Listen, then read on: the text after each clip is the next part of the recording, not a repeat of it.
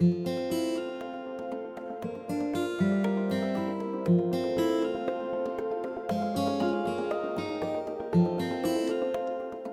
い、お疲れ様です。モンブランです。なんか前からノートで送ってるこの質問、あの募集している質問で来た質問についてお答えしたいと思います。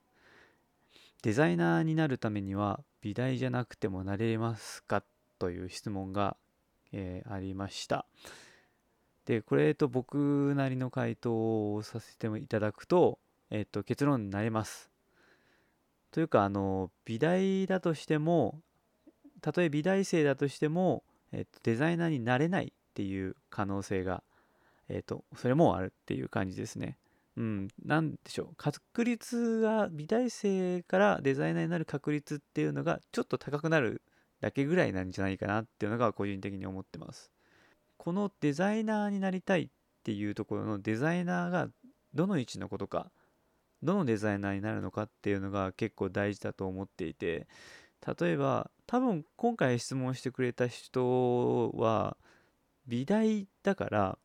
多分グラフィックデザイナーのことを言ってるのかなとは思うんですけど例えばこのグラフィック以外にも Web デザイナーだったりとか UI デザイナー。今で言ったら UX サービスデザイナーとかデザイナーっていう言葉自体にも結構いろいろあるんですよね。でおそらくえっと美大から、え、現役で卒業して、えー、入社するってなるとなんか手広くというよりかはもうどこかのカテゴリーになると思うんですよ。グラフィックウェブまああとは UI デザイナー。といわゆる雑務タイプのデザイナーですよね最近だとソーシャルゲームのクリエイティブを作るデザイナーとかあんまりまだいないかもしれないですけど広告のクリエイティブを作るデザイナーあの紙ではなく web のバナーとか作るっていうところから始まるところ制作会社とかでもあると思うんですけどそういうところとかになってくるとまあ本当にパーツパーツになってきますよね。だそうなってくるとこう UI だったらそもそも UI って今はもう多分美大美術大学でもこう UI だったりとかスマホの画面のデザインっていうところとかも結構まあ講義としても増えてるんじゃないかなとは思ってるんですけどとはいえそれが美大で100%学べるかといったら多分そうではないんですよね。例えば今だとこう web でこう学びがあったりとかしますしそうなってくるとそれってそもそも美大じゃなくて普通の大学でこう勉学を学びながらできるかもしれないしもしその UI デザイナーっていう形でこうこう何でしょうねその作った UI の効果がいいのかとか悪いのかっていうところを考えたりとかするともしかしたら経済学とかが大事になってくるかもしれない例えば社会の情勢とかが大事になってくる可能性だってあるし、えー、と UX デザイナーとかだと結構ちょっと外れはしますけど臨床心理学だったりとか認知科学とかそういうところの側面もあったりとかするのでもしかしたらそっちのタイプの大学の学科とかの方が効果的かもしれないっていうのはあったりもするんですよね。だからその確かに美術大学だと美的センスや制作能力っていうところでもまあスキルは磨けるかもしれないんですけどその美大で学ぶこと全てが、えー、自分のなりたいデザイナー像として正しいのかどうかっていうのが、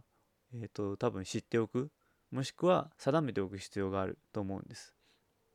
例えばこうデザイナーグラフィックデザイナーになりたいって思ってるのに油彩化油彩だったりとか日本語化とかに行ったりしてそれに没頭してしまうとかってなってしまうと慣れる確率が下がっちゃうんですよね。あの僕って美大に入ってるわけではないんですけどやっぱり美大の友人は何人かいたところで話を当時もうかれこれ10年前になるんですけどところとか聞くとやっぱりその油彩になってくると課題がめちゃめちゃ多いとかその油彩だとそのどうしても自分の家でできない人たちもいたりとかするからそういうとこで忙殺されてしまってでも頭の中では油彩油彩ってその油絵の画家になるっていう人って一握りなんですよね。その一握りに対してそれ以外に考えてる人たちになってくると必然的に、えー、デザイナーだったりとか油彩以外のものになってくる。っていうのを考えた時に就職活動の時期になった時にそれが油彩で学んだこと全てが社会経験に役立つのかって考えた時にどうなのかなっていうところもあるかもしれないです。もちろんそれを生かすっていう人もあるいるとは思うんですけどそうですね。あともう一個言えることはえっとデザイナーには資格がないんですよね一切。なんかこうなんでしょうね。カットカット。美容師か。美容師とかだと、えっと、美容師免許だったりとかあとマッサージとかだとあのえっと普通にマッサージ師はできるけどこうある特定の部位を施術したりとか整体とかそういうとこになってくると整体師の資格が必要だったりとかその自分がなりたいものに対して取らなければいけないものがあってその取らなければいけないものに対してこの学校に行く必要があるとかなってくるとそれはそこに行かなければいけない。ですけどデザイナーとか絵描きとかイラストレーターっていうのは資格がないんですよね。資格がないっていうことはつまり名乗ったもん勝ち逆の言い方をすればえっ、と誰でも慣れてしまうということは今ここの質問で書いているデザイナーになるっていうところはある意味決めの問題だと思ってます。うん。あの僕もなんだかんだ言って僕はあの美術大学の半分それっぽいところに入ってたんですけど結局デザイナーになるっていうのは自分の決めの問題だったしそのデザイナーの採用面接だった時にうん基本的に資格の取得ってないんですよね。あの英検何級持ってます準2級何級持ってますとかそういうのは別にあるわけではないので、まあ、そのままある意味名刺の肩書きがデザイナーって書いてあってそれデザイナーになったっていうところの側面が大きいっていう感じです。うん、でも逆に言ってしまうと自分がそのデザイナーっていうなった時にその時のスキルそのものが自分のデザイナーとしての価値になってしまうのでそれを良しとするか良しとしないかっていうところは大事になってくるかもしれないです。例えば自分がこうどう勉強していいかわからないだったりとかこう自分だけだとこうどうしても怠けちゃうんだよなっていう人はある意味学校が向いてるかもしれないです。学校はある種競争社会でもあるしその誰かが誰かを評価する先生が評価してそれがまあ定量的な評価になってそれが自分のキャリアになるでそのキャリアが、えー、需要があるところの会社に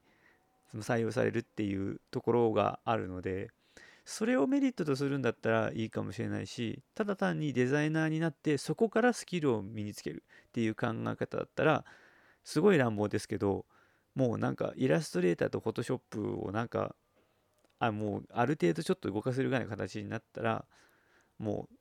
スタートアップとかすごいお手伝いのレベルでもお金をもらって仕事をするっていうだけでもデザイナーかもしれませんしスピードを重視するんだったらそのデザイナーっていうスキルだけを、え、特化した専門学校とかあとはウェブサービスとかもあったりとかするのでそれだけで、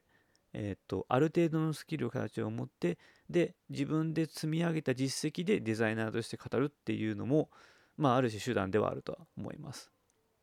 うん。そんな感じですかね。僕は結構中途半端言い方が悪いな。あの美大とも言えるし一般の大学とも言えるっていう中間の大学だったんですよね当時だからある意味あともう一つあの実践があったんですよねその課題以外にもその大学の授業内とかで OJT だったりとか先輩と一緒にお仕事したりとかっていうその実際の仕事の半分近いようなものを大学の在学中に結構